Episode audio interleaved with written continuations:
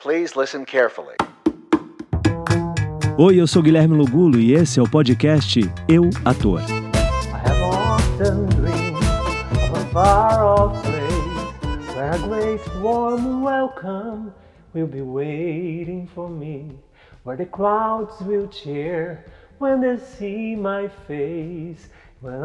Você deve estar perguntando o que, que esse cara tá cantando hoje, gente. Lobulo tá louco. Não, não tô louco, não. Esse é mais um episódio dos 5 Minutos Comigo. Sim, e hoje sabe sobre o que, que a gente vai falar? Sobre teatro musical. Teatro musical. Você que é ator e deseja é, fazer teatro musical, estou aqui para te dar alguns conselhos, te dar alguns macetes para você conquistar esse seu sonho. Ou se você já é, talvez seja bacana você escutar e saber um pouco da minha experiência e saber dessas dicas que eu estou dando aqui, ou que, eu, que pode ser que você possa usar, pode ser que não, enfim.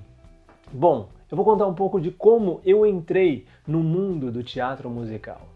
Eu era apenas um jovem bailarino que estava ali desempregado na cidade de São Paulo procurando trabalho quando eu descobri que ia ter audição de um musical da Broadway chamado A Bela e a Fera.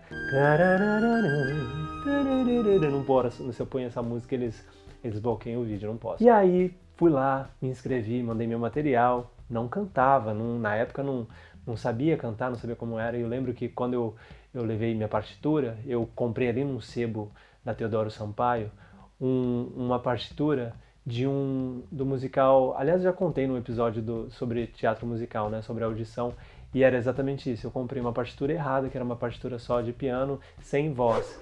E aí eu lembro que eu não passei nessa audição, e aí continuei trabalhando, fazendo minhas coisas, contatos, e aí depois de quase um ano que a Bela e a Fera estava em, em cartaz, eu estava trabalhando com um grupo é, chamado XPTO, me chamaram para fazer a audição novamente. E aí passei, eu tive a boa sorte de fazer é, a Bela e a Fera, a primeira Bela e a Fera que teve no Brasil. E o importante de eu falar nesse episódio hoje é da importância do estudo, né? Na minha época não haviam escolas que tinha dança, teatro e canto junto.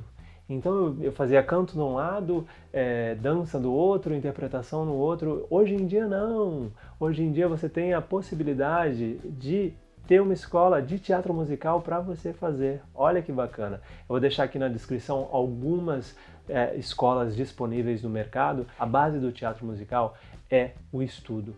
Então, a maior, a dica mais valiosa que eu posso dar para vocês é estudem.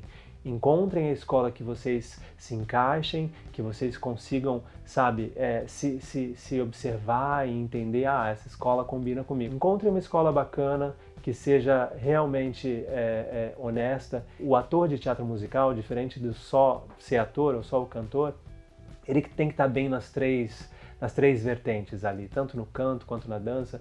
Então façam aula de jazz, aula de balé, aula de, de sapateado, tudo quanto é aula. E canto a mesma coisa. Se puderem, tiverem oportunidade, façam aula de teatro musical voltado ao belting, né? E também façam aula de canto lírico, porque é interessante você também ter essa base do lírico para entender como é que é o lírico, onde encaixa a voz. E interpretação é a mesma coisa, estude as técnicas de interpretação. Então não foquem só num, né, numa disciplina.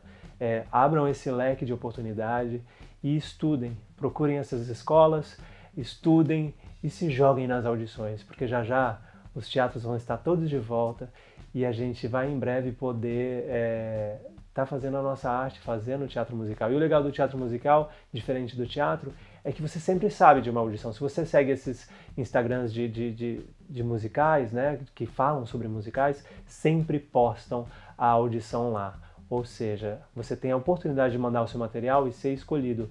Então, Aproveita que está na quarentena, prepara aquela canção bacana, prepara esse repertório de músicas para cantar, se alonga, sabe? Estuda, leia, assista coisas para se inspirar e para quando essa pandemia acabar você estar tá pronto e lapidado para ser o melhor que você pode ser no seu ofício.